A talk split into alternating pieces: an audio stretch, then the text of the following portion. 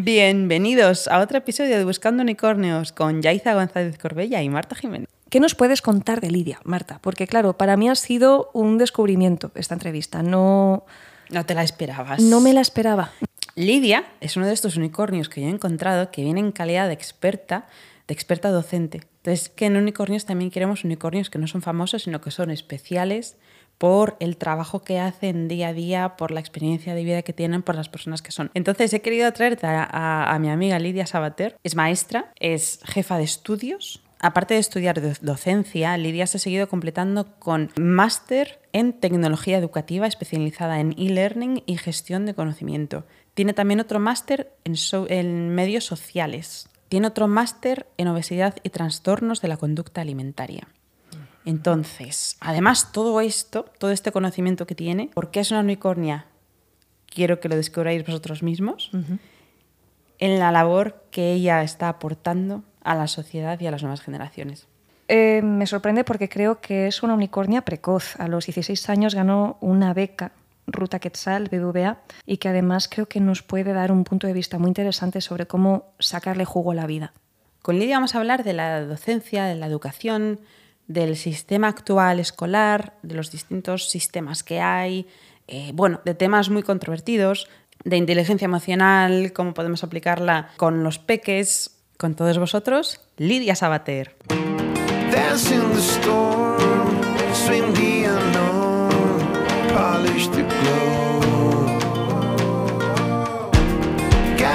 Strong, the.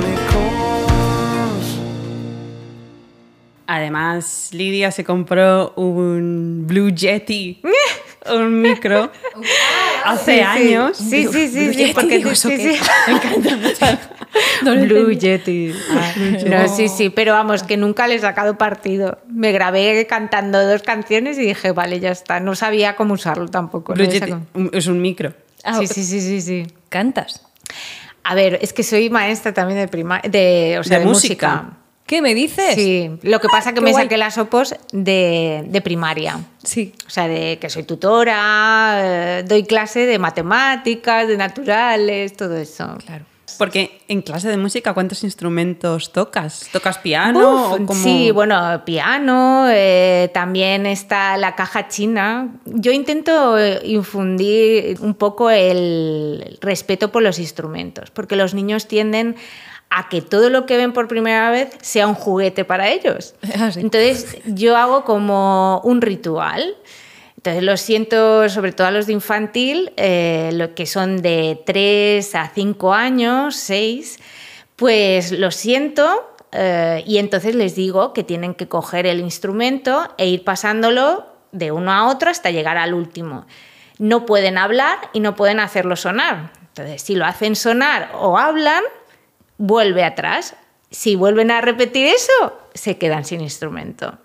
Entonces ellos eh, con esto cogen el respeto hacia ese instrumento. Y claro, están allí todos esperando, como si fuera el bocata de nocilla para comerse.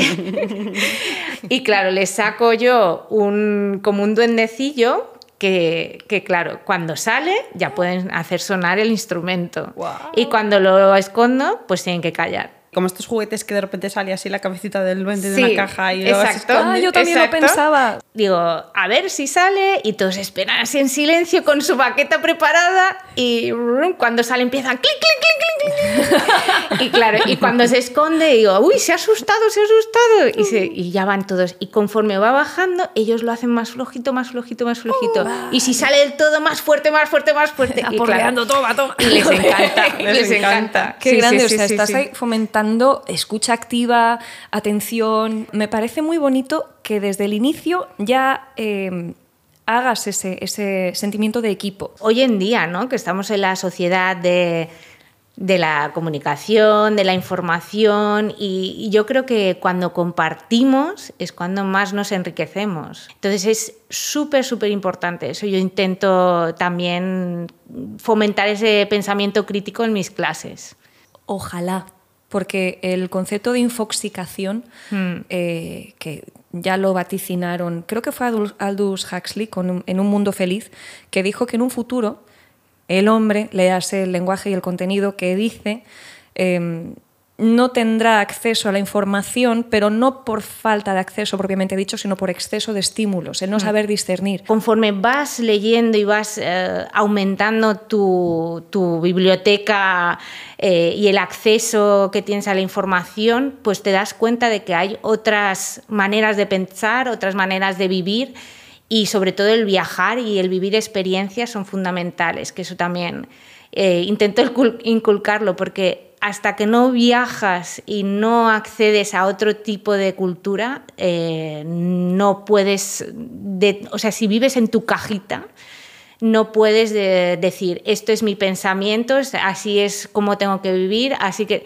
no, o sea, hay otras maneras, hay otras maneras y otras culturas que enriquecen y que tienes que estar abierto a ellas porque te pueden beneficiar en algo. Entonces, creo que es importante el, el tener la mente abierta, no, de- no tener una verdad absoluta sobre las cosas. O sea, a, a los Easter Act. Amén, hermana. O sea, es que me encanta. O sea, eh, es que es tan necesario lo que estás diciendo y me parece precisamente por qué la profesión de la docencia es tan determinante en la sociedad, en el crecimiento personal, para ejercitar la inteligencia intrapersonal y la interpersonal, ambas. Por eso es importante ¿no? el, el viajar, vivir experiencias, porque te das cuenta de las cosas. Cómo enfrentarte a la- a- cuando tienes un problema, sobre todo el ser resolutivo, que es muy necesario, porque lo que estamos viendo en docencia es que los niños y las niñas tienen, eh, menor, o sea, tienen una capacidad de frustración brutal, se, enseguida se frustran, se frustran.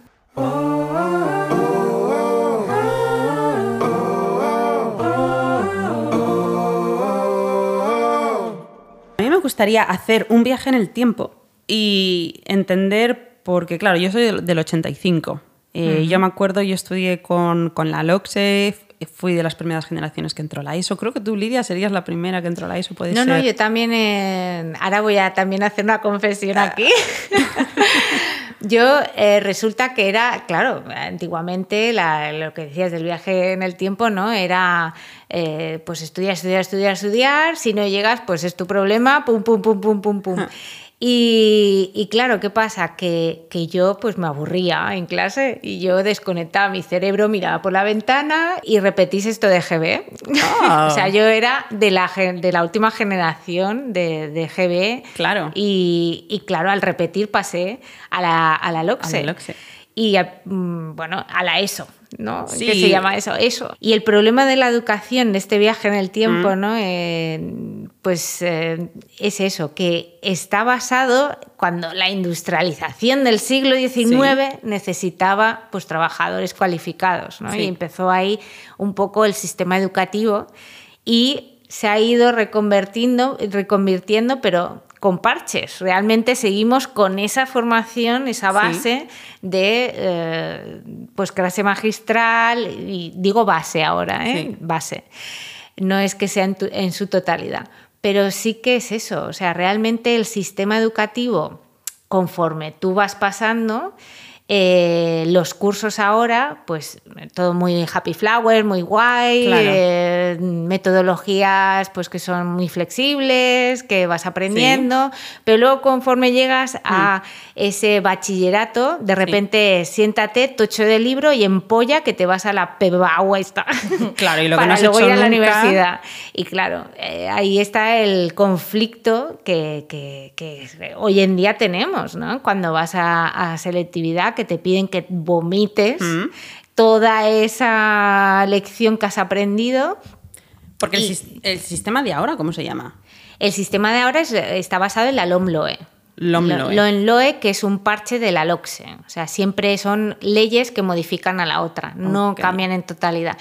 Entonces, de la LOE, perdonad, que es más antigua aún. Entonces, eh, claro, mm, lo único que van cambiando Hmm. son burocracias hacia el profesor, que ahora tenemos que hacer mogollón de, Sí. de- de papeleo Ah, y es, es brutal, o sea, es mm, aparte que es las notas, los boletines de notas, Sí. salen ahora por colorines, ¿no? No son lo típico... ¿Cómo? Sí, sí, colorines. O sea, yo colorines. eh, lo que tenía era el, bueno, la escala de 0 a 10, el suficiente, bien, notable, sobresaliente, Exacto, no. pues ahora esto no.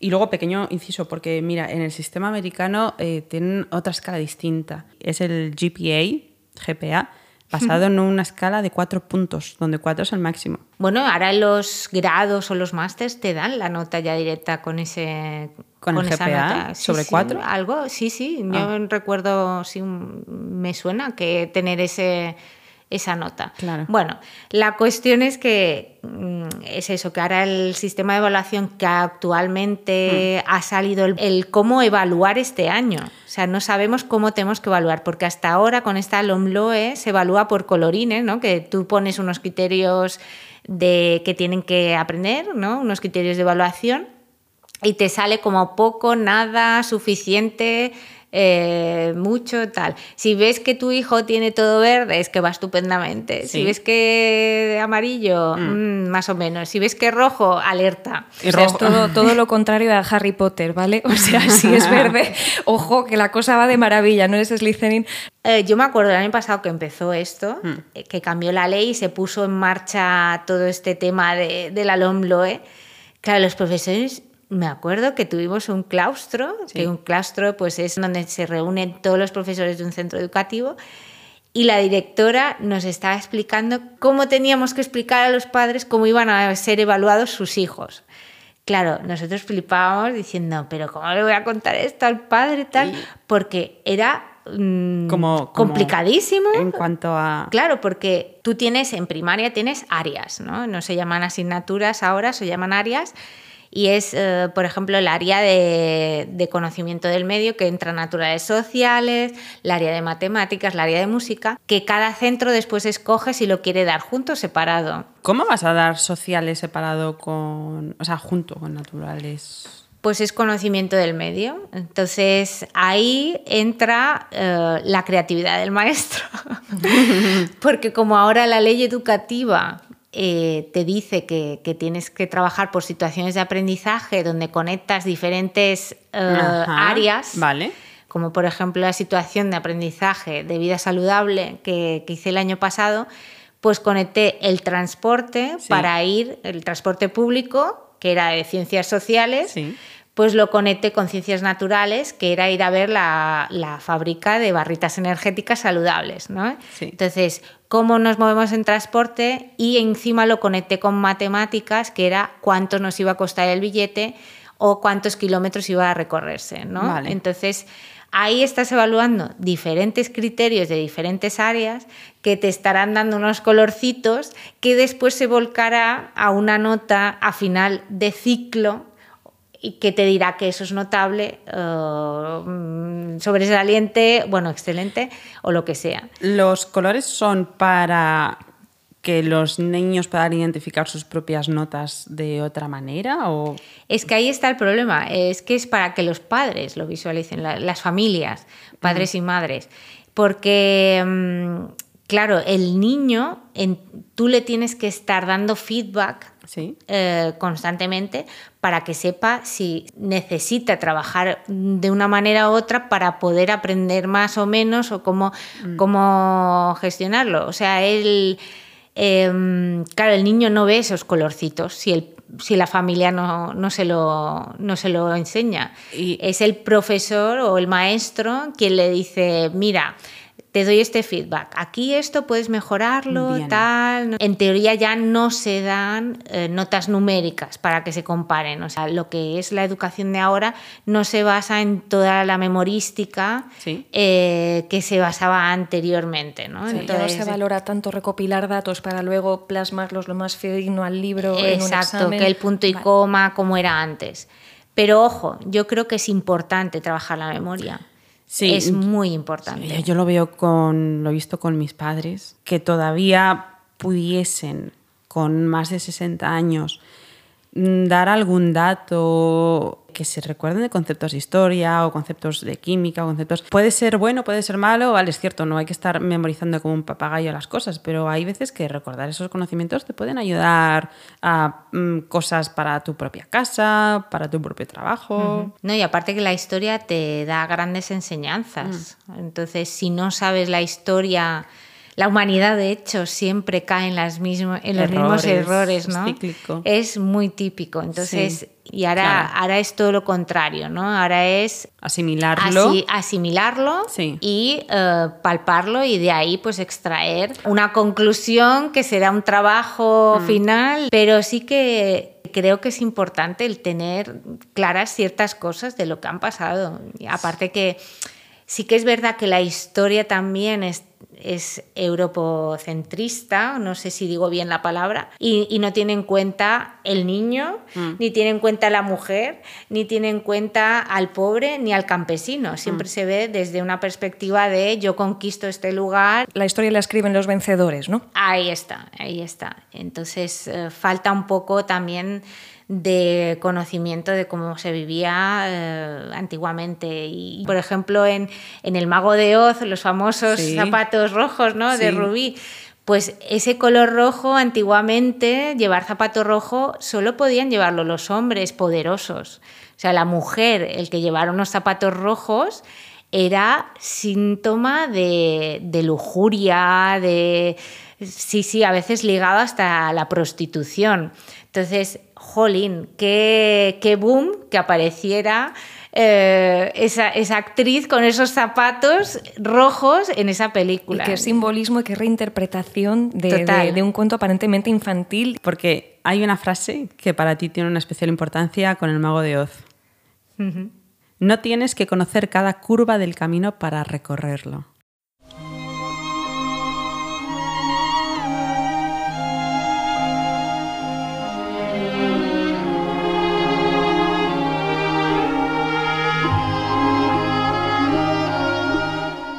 ¿Qué significa para ti esta frase?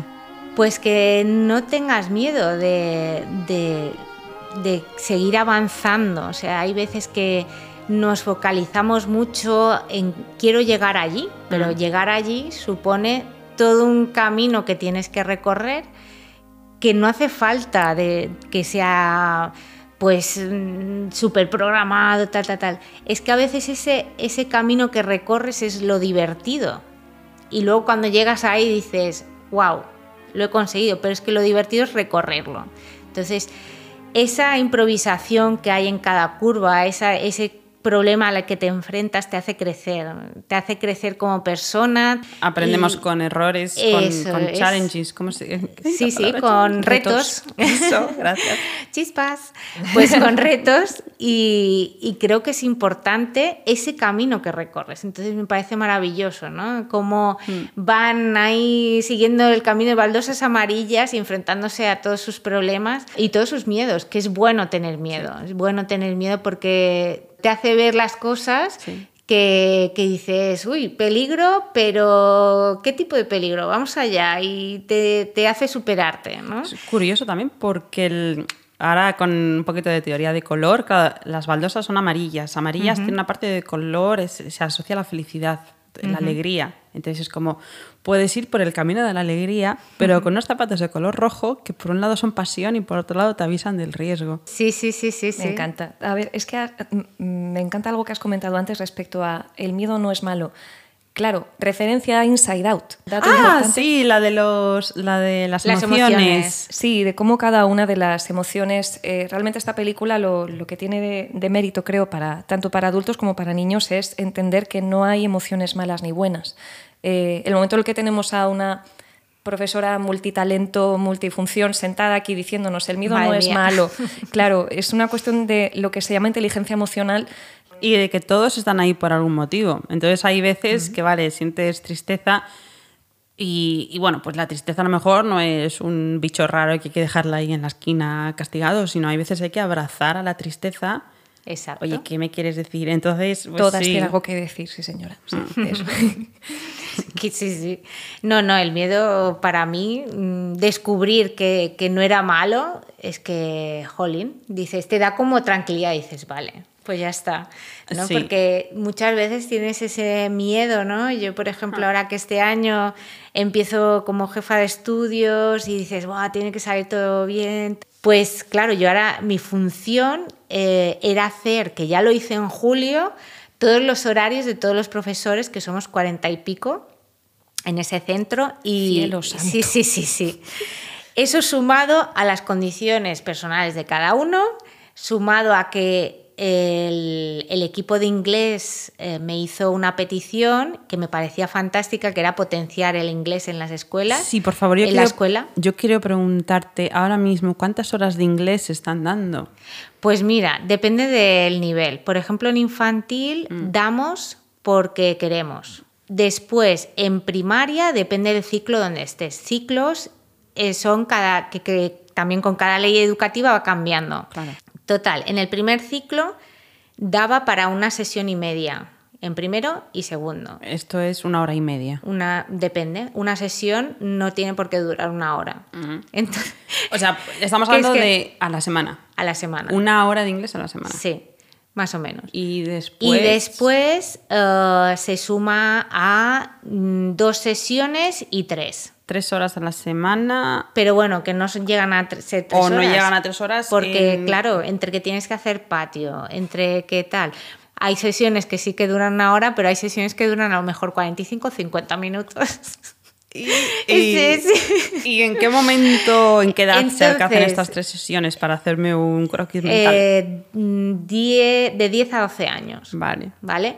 Entonces, lo que hemos hecho, hablando con el, el- Yo le llamo el departamento de inglés, que es. Me encantan las docentes que tenemos porque les entusiasma su trabajo. Entonces, me pidieron eh, triplicar. O sea, si ahora tenemos, por ejemplo, dos clases de primero de primaria, que empiezan ahora este curso, pues estos dos cursos, hacer tres, tres clases. Por X motivos pudimos conseguir media profesora, media docente de inglés para el centro. ¿no? Podemos triplicar. El concepto de media docente es una profesora que se queda en medio de una clase y mira de un lado al otro diciendo no, no os mováis. O sea, tres, tres velociraptores, las manos estiradas. No, aquí estoy. puedo con todo. a ver, o, o a ver, mitad, o sí. partida por la mitad. que- Exacto, puedo Bueno. con todos vosotros, no os mováis. O sea, Pues la mayor parte del tiempo yo me siento así. Media profe de inglés significa que viene a media jornada. Ah, media vale, jornada.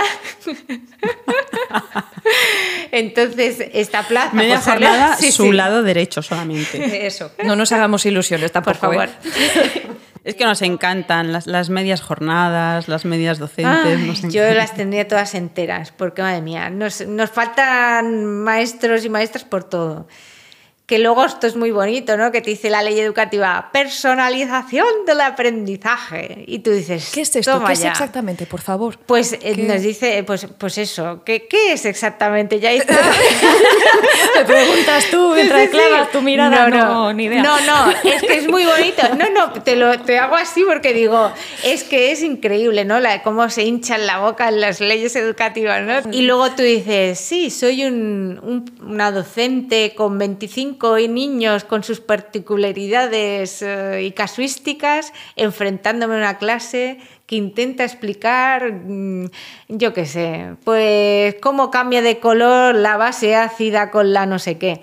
Vale. Creo que en tu currículum, mirándolo, también tenías el título certificado de ninja, ¿no? O sea, por eso te dividías entre 25. Ahí o está, sea, claro, ahí todo, está. encua- todo sí, encaja. Sí, sí, todo sí, cuadra, sí, sí, sí. sí.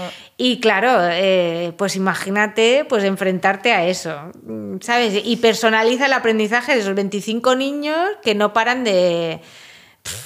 El año pasado tenía uno que hasta incluso mordía, se ponía de cuclillas y mordía el pupitre. ¡Qué bien me tú- cae! ¡Qué bien me cae, por favor! y tú diciendo, madre mía, y mientras el otro estaba persiguiéndolo, corriendo e intentándole clavarle un lápiz. Y personaliza al niño que tienes al lado cómo tiene que aprender la suma, ¿sabes? O sea, Ese niño es mi última neurona. no, no.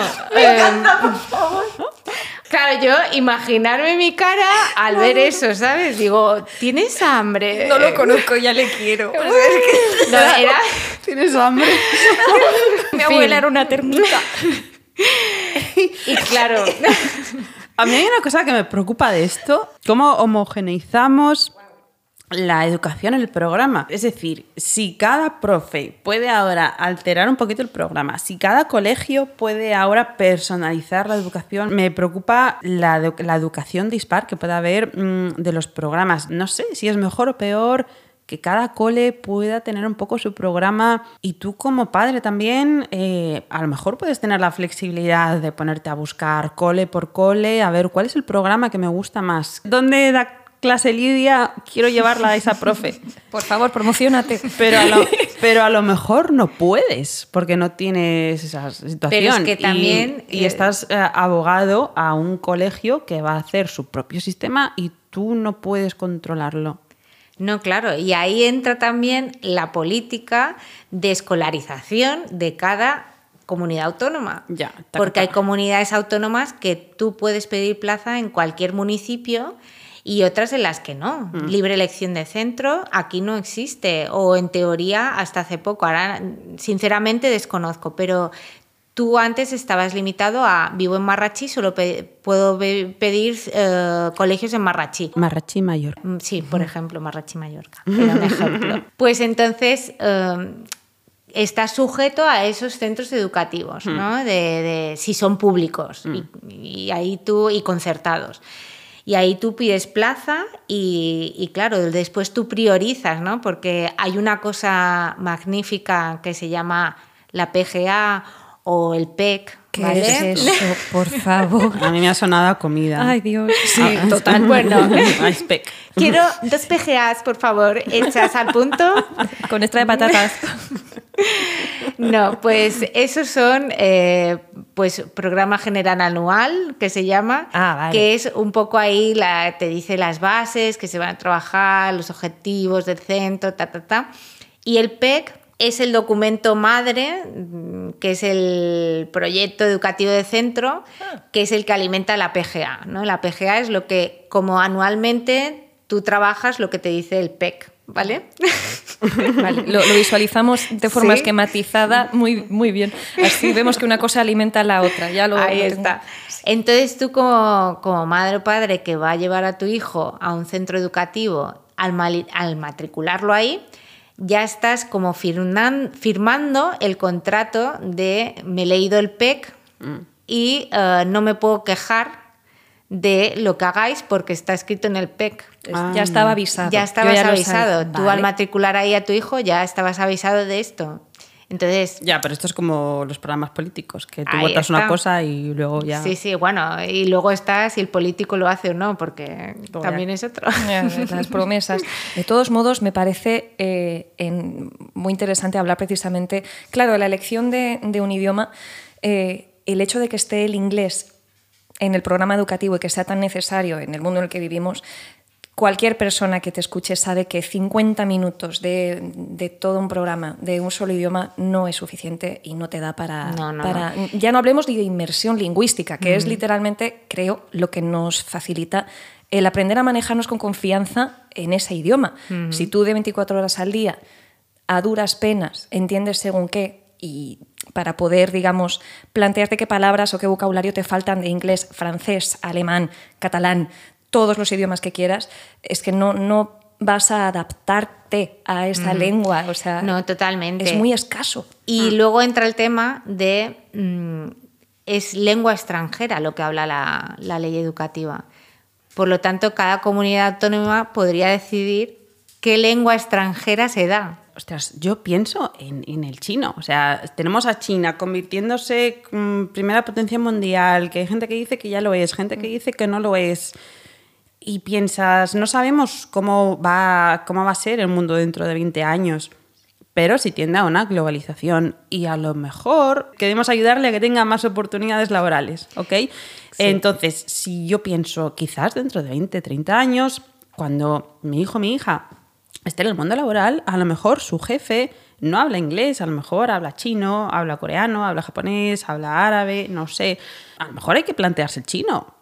Es que ahí entra la desigualdad y la brecha entre concertada, pública y privada. Cuéntame, por favor, más de esto que... Es, es ahí, o sea, si tú llevas a tu hijo en un colegio público, pues tenemos damos una calidad X, o sea, yo considero que la escuela pública es muy buena, pero sí que es verdad que hay ciertas cosas que no podemos ofrecer. O sea, si tú necesitas o si tú crees que tu hijo necesita aprender chino, tienes que irte a, una, a un colegio privado o pagarle extraescolares. Ya, pero si a lo mejor no tienes los recursos económicos Ahí para está, hacerlo. pues te quedas eh, en esa brecha, en esa brecha que comentaba. O sea, ahí está la desigualdad. Que hay profes que, que estáis dando fotocopias impresas ¿no? de los ejercicios. Yo me acuerdo eh, aquí en Calvia, también con otra profesora, el problema que tenían durante la pandemia es cómo llegamos, cómo hacemos llegar las fotocopias impresas o los ejercicios o de tal a cada casa en pleno Claro. confinamiento. Pero depende también de cómo des tus clases. O sea, si dices libros no, claro, ahí está el libros sí, libros no. Y ha habido como una tendencia de, de fobia hacia los libros que los han quitado todos. Yo he visto tirar libros de texto porque libros no, no, libros no. Yo voy a hacer mm, proyectos. Sí, pero ¿cómo vas a consultar la información? El niño no sabe las cosas o la, Claro. o la niña. Necesita dónde consultar. Entonces es presuponer que todos estos niños en sus casas tienen acceso a, a meterse en internet para hacer los ejercicios, para hacer esta búsqueda. Que aquí es la parte bonita que me gusta de este sistema y lo que yo he conocido también cuando estudié en la universidad, de- de- en el sistema americano, es esta incorporación de... mm, son trabajos, no quiero que aprendas como un papagayo la información, lo que quiero es que mantengas la trazada mental, el esqueleto, esquema en tu cabeza para que después seas capaz de buscar esta información cuando la necesites. Las dos cosas tienen, tienen beneficios, evidentemente. Cada clase o cada circunstancia, cada colegio tiene un contexto. Por eso cada centro educativo tiene la libertad de poder adaptarse al contexto que tienen, que eso me parece fabuloso, aunque, aunque consideren otros pues que, que no, que a lo mejor aprenden de una manera o aprenden unas cosas o cosas diferentes. Es que, por ejemplo, eh, un- ahora me voy por otro tema, pero creo que es importante decirlo. Un centro educativo en un contexto que no tiene muchos recursos o que hay muchísima inmigración, de repente, aquí en Mallorca, que se da todo en catalán, eh, casi todas las, o sea, solo tienes castellano, depende del colegio también, pues eh, tienes castellano cuatro horas mm, o cuatro sesiones, mejor dicho.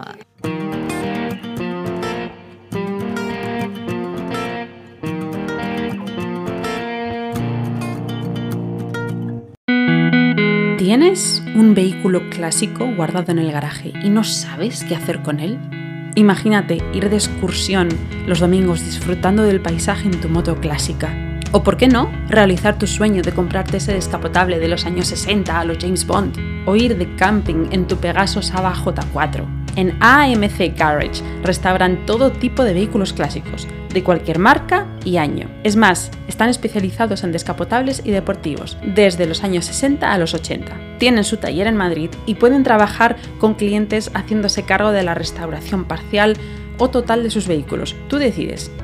También se encarga del mantenimiento de colecciones privadas y de la compraventa de vehículos clásicos. Atención productores y cineastas, porque en AMC Garage alquilan vehículos clásicos para rodajes audiovisuales. Pide ya tu cita previa y pon el motor en marcha con AMC Garage. Contáctales en amcgarage.es y sígueles en sus restauraciones arroba amcgarage.es.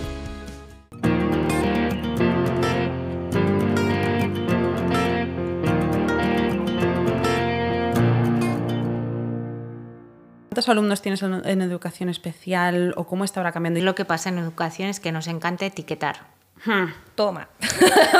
Nos encanta etiquetar. Entonces ese es el problema. Y es un poco eh, la referencia a la carta final que se hace en el Club de los Cinco al eh, jefe de estudios del instituto. ¿Quieres que, ¿Quieres que lea la carta final? Venga, va, bueno, por la- favor. Dale, dale.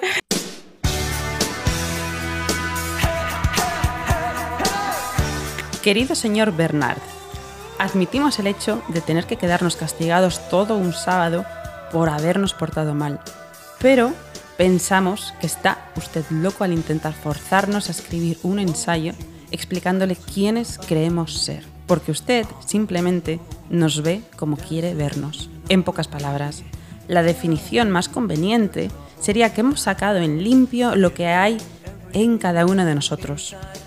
Un cerebro, un atleta, una irresponsable, una princesa y un criminal.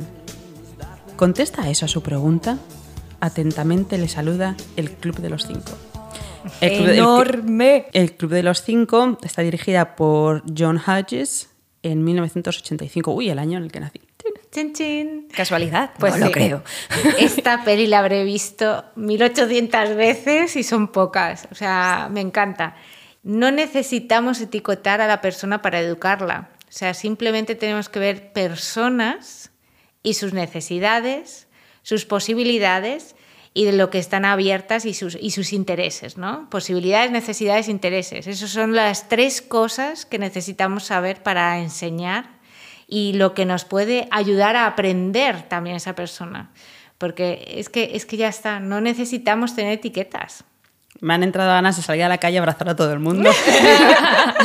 Eso es. Es que, es que es eso, o sea, yo no necesito saber que ese niño tiene un problema para enseñarle. Claro, la, la- la- la cosa es que quizá la, la etiqueta cuando se trata de un diagnóstico, si es que esto pasa igual en psicología y me llama un montón la atención y me parece, vamos, que una profesora sea capaz de verbalizarlo aquí, eh, que una- un diagnóstico no debe servir como una forma de encorsetar a la persona dentro de una calificación, sino que lo que tú dices, escuchar. ¿Cómo lo has dicho? Por favor, enumerémoslo de nuevo. De necesidades. Necesidades, intereses y posibilidades. Actualmente tú en- con la educación especial que estás experimentando, que tienes distintas necesidades, Claro, o sea, el, el tema es ese, ¿no? Eh, hay, hay niños y niñas, yo por ejemplo aprendí muchísimo en una escuela unitaria. Una escuela unitaria significa que hay muy pocos niños y niñas en ese pueblo o en ese municipio. Y entonces, a lo mejor tú eres profesora o maestra de niños de diferentes niveles. Entonces yo me vi en la tesitura que tenía eh, todo infantil a la vez, ¿no? que era de 3 años a 5 años, y que tenía los, otra clase que estaba primero, segundo y tercero junto, y luego eh, cuarto, quinto, sexto de primaria en otra clase. Entonces tenía que dar diferentes niveles a la vez. Entonces, claro, yo de buenas digo, ¿y cómo puñetas? Perdonadme la palabra. Dilo, dilo, vamos. ¿Cómo puñetas me enfrento yo a esto y tal? Y claro, luego te das cuenta que eso, que ajustas según la persona que- con la que te encuentras. Y aparte, dentro de esa clase, pues había necesidades educativas especiales eh, porque le habían puesto la etiqueta de eh, TDAH, que sería un niño con déficit de atención y hiperactividad, porque puede ser sin hiperactividad. Eh, luego había una niña que tenía parálisis cerebral. Eh, bueno, o sea, era una clase que dije, jolín, encima que tengo que dar dos cursos a la vez y encima tengo una niña con parálisis cerebral y tengo a este niño que no para de moverse, que me giro y, y está o bien que está perdido en el espacio o bien está corriendo, pues ¿qué hago? ¿Sabes? Y luego aparte tenía otro niño con dislexia y, y tenía que adaptarle todo, pues te adaptas, ¿no? Entonces Por ahí, favor.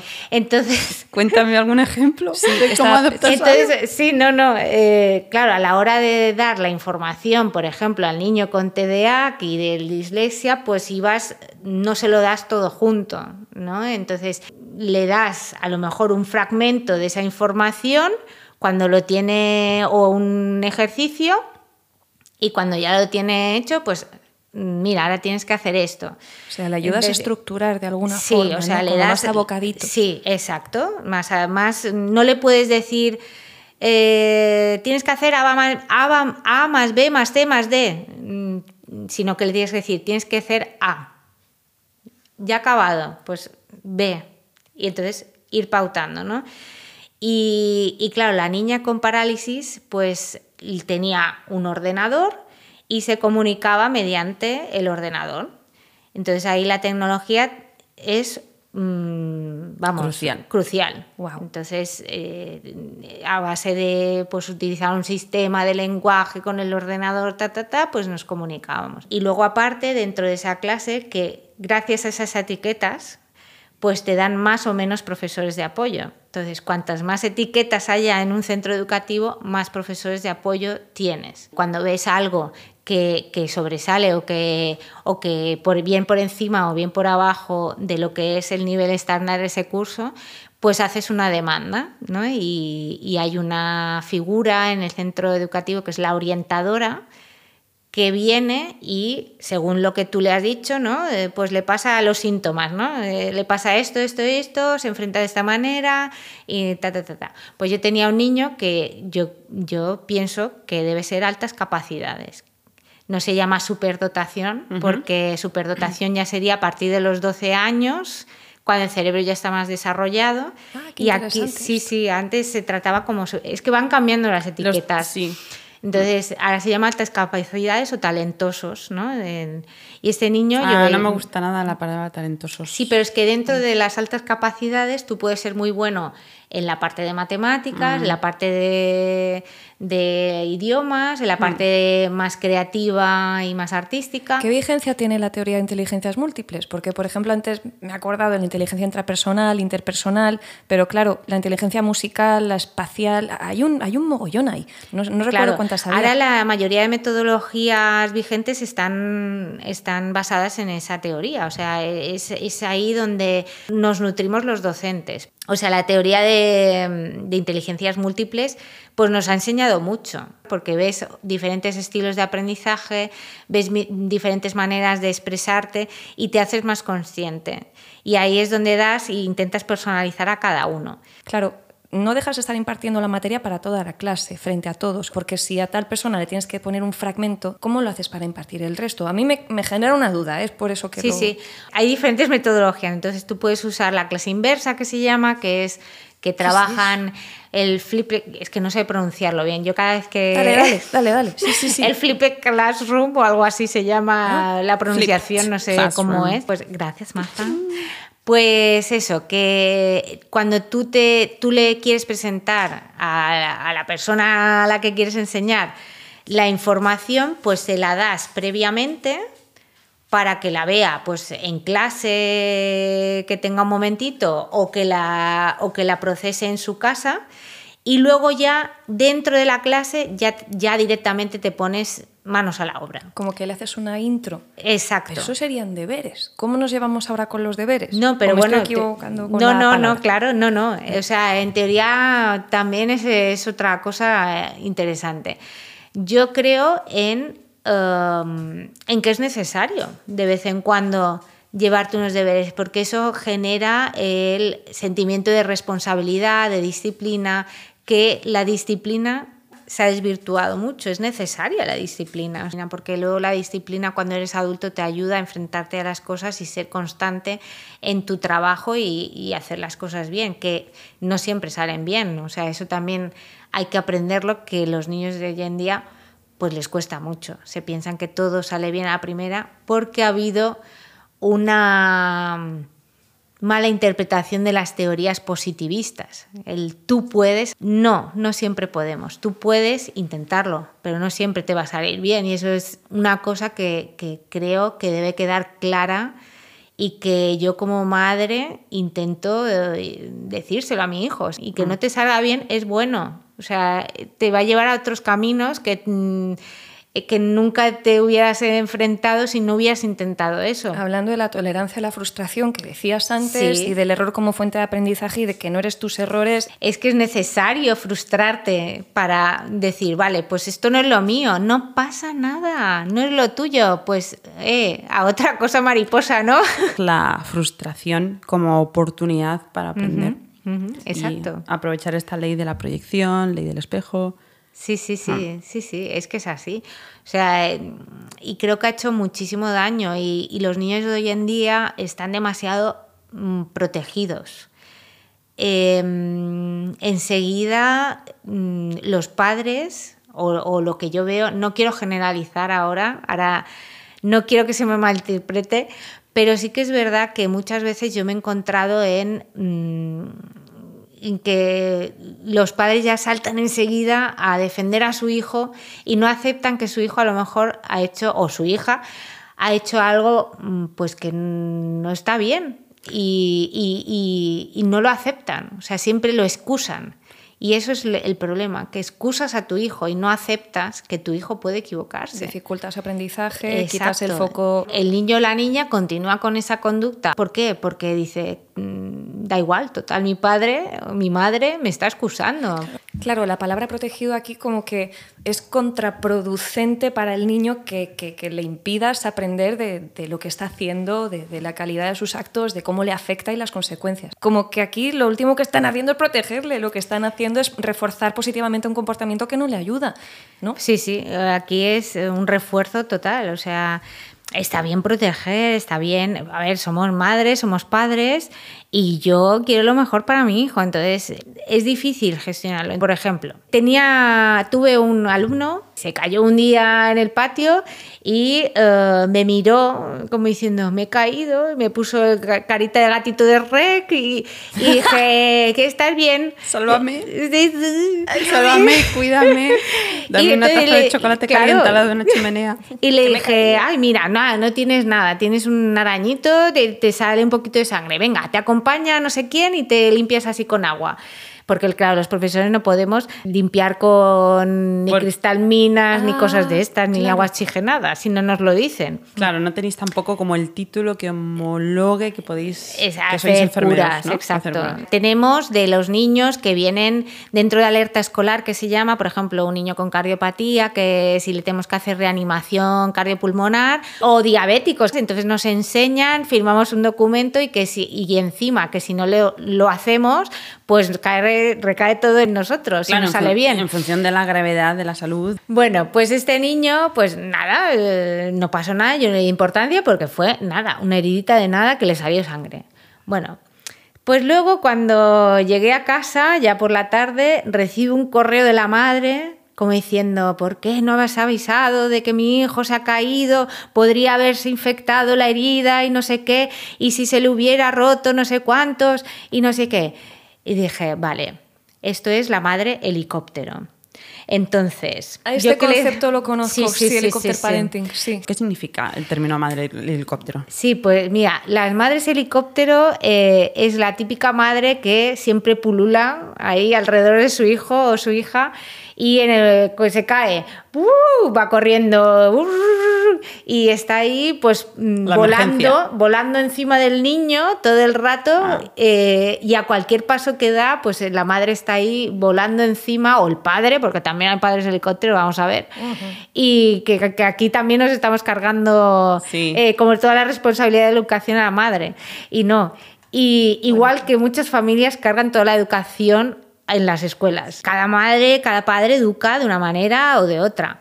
Pero visto desde la perspectiva de, docente, y, yo, ojito, no soy la mejor madre del mundo tampoco, tengo mis cosas, pero en este, en este caso en concreto no le hace bien, porque no le ayuda a enfrentarse a sus cosas, a sus problemas. Aparece ahí su madre como la superheroína y no le da la- las técnicas necesarias para enfrentarse a los problemas, pues es- lo que le está enseñando es se me resuelven solos. O sea, un niño sin herramientas. Exacto. Un niño que no Delega la responsabilidad hacia el adulto. Y cuando se va haciendo grande es ese- esa frustración. Parece ser que es un tipo de, de- un sistema de cuidados que parece que confunda el control con el amor, porque Eso también he visto, bueno, Es la sobreprotección. y hacer depender al niño de ti o a la Eso niña, al es, peque, eso es, eso es. eh, sin, sin literalmente hacer la heroicidad de aparecer, ¿no? Es que no le dejas desarrollarse como persona. Es, es un limitante de la personalidad. Es que hubo De- una frase que escuché de una de mis mejores amigas que precisamente están educando en Montessori que decía, yo sé que estoy haciendo bien mi función como madre cuanto menos me necesite. Y es algo que me dejó, digo, bueno, mira, pero también hablamos de sobre responsabilidad hace un momentito, ¿no? Encontrar ese equilibrio es delicado. Sí, yo, como he dicho antes, yo no me caso con ninguna metodología ni ninguna crianza, porque cada niño es que es diferente. O sea, es- es- eh, yo estoy ahí para enseñarle herramientas de cómo gestionar su conocimiento y de cómo aprender. Yo no estoy ahí para eh, enseñarle educación de, mm, pues eh, se abre la puerta y primero se sale y después se entra. Hay cosas que la educación eh, forma parte de- la casa. Pero nos encontramos en una situación, que volvemos al tema político, que en el momento en que la mujer se incorporó al trabajo, eh, se encontró que el sistema familiar se rompió, porque antes estaba la madre siempre en casa criando a sus hijos. ¿La conciliación existe o son los padres? No, no existe. Es que es esto. No existe. La, O sea, la conciliación son los padres. Claro, no se dice así. la conciliación familiar mm, realmente no existe. En el momento que se, se- se incorporó la mujer en- al trabajo, siguieron las mismas jornadas, siguieron el mismo sistema laboral y siguió todo. No facilitó ni al padre ni a la madre el poder educar. Entonces la mayoría de, padres y madres llegan muy cansados a casa y luego el tener que jugar con sus hijos pues supone como un doble sobreesfuerzo. ¿no? Y aquí es donde entra el uso de streaming. Eh, exacto, Toma, te pongo ahí el entra móvil, te pongo la eso, tele, el ahí ordenador, va. te pongo YouTube, te pongo los programitas. Ahí va, el- la- se abre pues el tema de todas las redes sociales, el toma la tablet que estoy cansado. Y tienes un, Vete- un inductor de dopamina y una luz azul a las tantas de la noche que va a es. sobreestimularte y no podrás conciliar el sueño debidamente. Eso es... Porque no nos engañemos, todos hemos vivido, bueno, mm, todos, nuestra generación hem- hemos tenido dibujos animados. Y yo me acuerdo de, de estar ahí Sí, comiendo. yo tengo un- merendando y merendando con. Spinete, con la abeja maya y con todos los dibujos. Pero mm, yo creo que se, aco- se acotaba, ¿no? A unas horas. Venga, la hora de merendar, después de cenar un ratito y luego, venga, ducha, a la cama, tal. Pero ahora. Sí, sí, sí, sí. Y, mm, y bueno, una cosa que también quiero dejar clara, no estoy diciendo que la mujer no debiera incorporarse al mundo laboral, sino que es la política que no ha sabido adaptar esa situación. que sin corresponsabilidad no es, no es eso posible. es, eso es. Y otro concepto también del el buen padre. Mm, Guau. Quizás siempre ha estado el, el hecho de la responsable siempre es la madre. Tengo, tengo una amiga que acaba de ser mami y, y ella me dice cuando mi pareja va al gimnasio nadie le pregunta dónde están las peques, pero cuando voy al gimnasio me están preguntando, bueno, ¿y tus hijas dónde están? A ti también, Se ¿verdad? está señalando Mira, activamente a sí esto misma. eh, una vez me han hecho sentir culpable, una vez y nunca más. Yo me acuerdo cuando tuve a mi hijo mayor, tenía un año, y ahora los oyentes harán su, su juicio de valor y cada uno interpretará lo que quiera. Pero gracias a eso estoy donde estoy, profesionalmente. Y le he podido dar una vida mejor a mi hijo, para empezar. Sí. Eh, yo antes de, de estar en docencia eh, trabajaba en el aeropuerto y malvivía, ¿vale? O sea, malvivía en el sentido de trabajaba en dos sitios a la vez, en verano tenía que dormir hasta en el parking porque no me daba para llegar a casa, ¿vale? Porque salté de diferentes carreras de una a otra, yo siempre he sido un poco, quiero tocarlo todo. ¿Te has hecho el test de enneagramas? Eh, ¿El test de enagramas? Sí, pero de cuando era pequeña. Tendría otra que- vez. Yo me creo lo que tendría eres- que hacer. Yo creo que puede ser un 7 el entusiasta. Es que me salió el 7. El 7, ¿verdad? Cuando era Eh. pequeña. Ya. Yo el enneagrama me gusta mucho más para creación de personaje, pero es súper interesante, vamos. Pero esto. bueno, la cuestión es que cuando aquí en Baleares te metes en la lista de interinos, pues eh, yo tenía a mi hijo que tenía un año y vivo en Mallorca. Pues eh, me dieron plaza en Ibiza. Una vez allí, pues ya obtendría puntos para ya quedarme en Mallorca. En el trabajo, cuando dije, bueno, dejo el aeropuerto, por fin me voy a trabajar de docente, que es lo mío, mi vocación, una compañera mm, pues me hizo mm, saber que creía que era mala madre por dejar a mi hijo de un año abandonado aquí. Y digo claro yo el sentimiento de culpa pues evidentemente lo tenía yo lo iba a pasar muy mal. De hecho yo me acuerdo que no podía ni hablar por teléfono, que me ponía a llorar, era constantemente, o sea, en la- jornada Claro. laboral, pues porque estaba haciendo cosas, pu, pero en el momento que llegaba la tarde decía, uff, mi hijo, Claro. y guau, llorar, llorar, llorar. Yo lo pasé mal. Gracias a Dios, eh, solo fueron 15 días. ¡Bien! A pesar de que tuvo final feliz. Sí, ¿por qué? Porque un sindicato se enteró de la situación ¿no? y necesitaban a alguien y entonces como que me liberaron para poder ir a, a ayudar al sindicato. que le estoy eternamente agradecida a ese sindicato y pude estar aquí ayudando a los docentes pues con sus problemas eh, que se enfrentaban ¿no? y ahí aprendí muchísimo. Decíamos esto porque las madres siempre han tenido la presión de ser, cuando se incorporan en el mundo laboral, ser super madres, donde tienen que tener tiempo para, para, educar a los hijos, para tener la casa bien, para tener su trabajo. Ojalá si pueden tener su propia carrera profesional, para ir al gimnasio. Escuché para la estar frase guapas. hace nada que dice: eh, a la madre se le pide que trabaje como si no fuera madre y que sea madre como si no tuviera trabajo. Exacto. Y ahora es cuando se está hablando del concepto del buen padre. Eh, esa figura que también está presente, la importancia que tiene también la figura del padre en la inteligencia emocional de sus hijos. Un padre sano. Presente. claro. Sí, sí, Sí. sí, sí. Un padre sano. O sea, es eso, que el concepto de buen padre, pues mm, es, es el padre presente, o sea, es el padre que se implica, es el padre que, que está ahí y para sus hijos y para su familia. Volviendo al tema del consumo de contenido en streaming, del consumo de que los padres eh, son humanos, mm, llegan a casa después del trabajo, tienen que gestionar su energía vital. Sin querer o inevitablemente, o hay veces que están en una situación donde, oye, al final la mejor solución es, toma, móvil, YouTube. Pero tú eso como profe, ¿qué te estás encontrando en las aulas eh, a la hora de la capacidad de atención? Pésimo. O sea, yo me acuerdo, un- el primer año que di música en infantil, me sentía como una youtuber, porque la capacidad de atención era 30 segundos. A los 30 segundos tenía que cambiar de, de actividad porque no eran capaces de mantener la atención. O sea, y de cada vez esto se va viendo en niños más, o sea, todos esos niños que van creciendo con esto, se está viendo que la capacidad de atención es mínima, mínima. Y tienes que ser a veces, otra, otra cualidad que tienes que tener como docente, que tienes que ser a veces como una actriz para interpretar una obra de teatro, para llamar la atención de tus alumnos y alumnas. O sea, es, es algo increíble. La capacidad de atención es de cada vez menor. De hecho, esa facilidad con el dedo es que ni aguantan eh, un vídeo de, de tres minutos. Tienen que pasar el cursor para poder llegar al final. No O- tienen esa paciencia. O me comentabas también cuando, tienen, cuando hacen algo mal y tienen que repetirlo.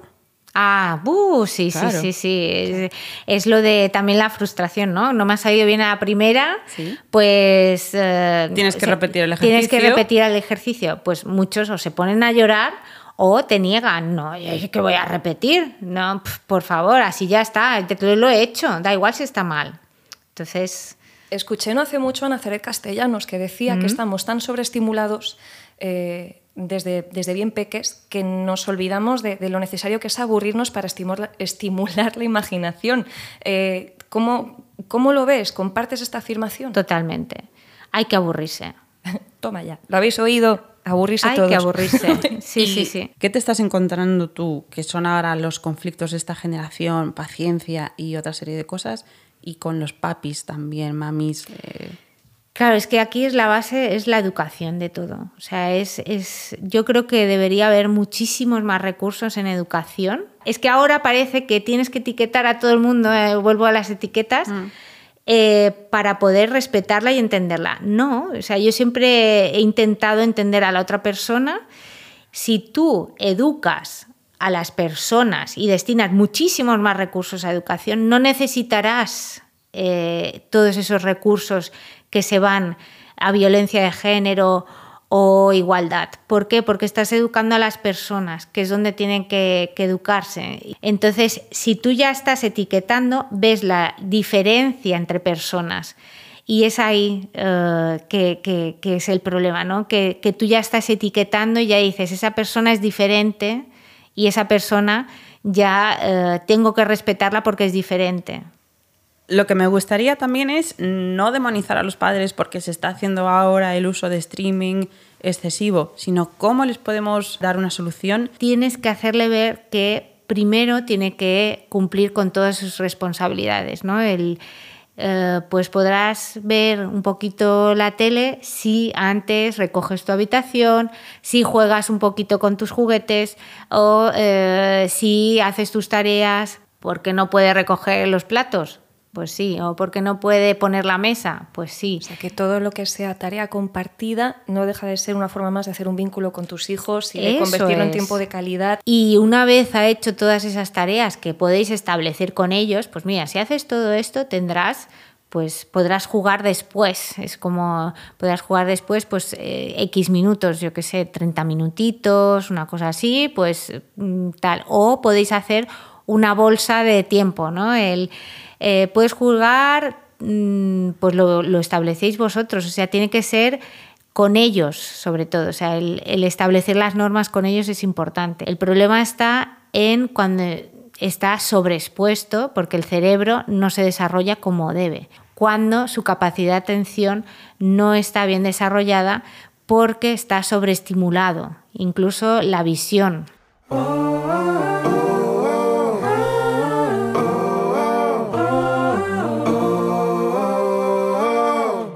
Pues yo, yo me pregunto cómo es una maestra unicornia. ¿Cómo es un profesor de unicornio?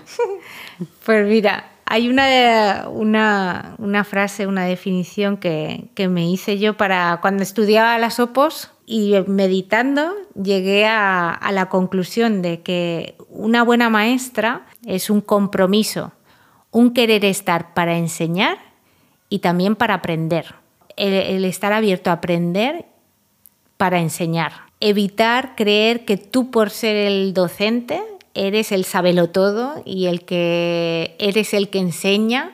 No, tú eres el guía, el que acompaña a ese niño y a esa niña para que lleguen a, sus aprendizajes. Y luego también me gustaría decir una frase que decía mi padre, que, es una estrella más en el cielo. Mi padre decía siempre una frase cuanto más sepas, más libre serás. Y me emociono porque... Jolín. es, que es, es, una frase de vida. Sí. ¿Tú veías Cinema Paradiso con tu padre? Sí, sí, sí, sí.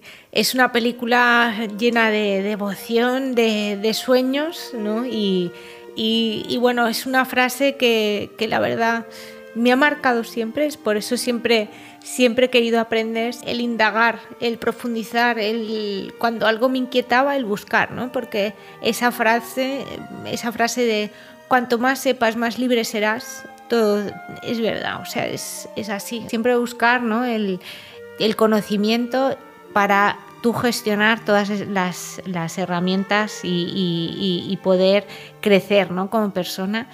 Claro, el conocimiento te dará herramientas, recursos, eso capacidad es, eso para es. adaptarte, cambiar, eso, salir, eso. entender a los demás. Eso es. Incluso un criterio, que eso todavía es más peligroso. sí, sí, sí, sí.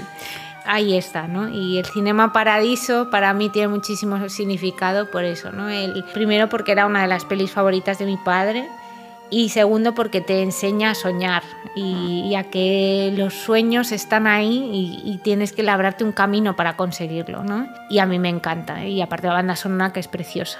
Pues hay que valorar hay que, la labor de nuestros maestros. Lo que nos han enseñado a nosotros, yo creo que toda la vida nos acordaremos siempre de aquel profesor que dijo algo de una manera especial. Mm. Lo que hay que confiar en la labor que los maestros hacen con, con nuestros hijos, respetarles, entender qué parte responsable del maestro, qué parte responsable del padre. Apoyarles, que no, no minimicen su autoridad, hmm. porque si el niño está en, en, dos mundos apartados que no se llevan bien, el crío también va a estar hecho... Es que es un triángulo al fin y al cabo, es el, el niño, la familia y la escuela. Si no van unidas estas tres cosas... Mmm, es un estrés ¿no? para sí, la criatura. Sí, sí, le genera sí, conflicto. Pues grandísima labor que estás haciendo, Lidia, Gracias. en la sociedad. Por esto tenemos a este unicornio compartiendo con vosotros la base de la educación de la libertad. Muchísimas gracias, Lidia, por estar con nosotras. Muchas gracias por invitarme. Gracias a vosotras.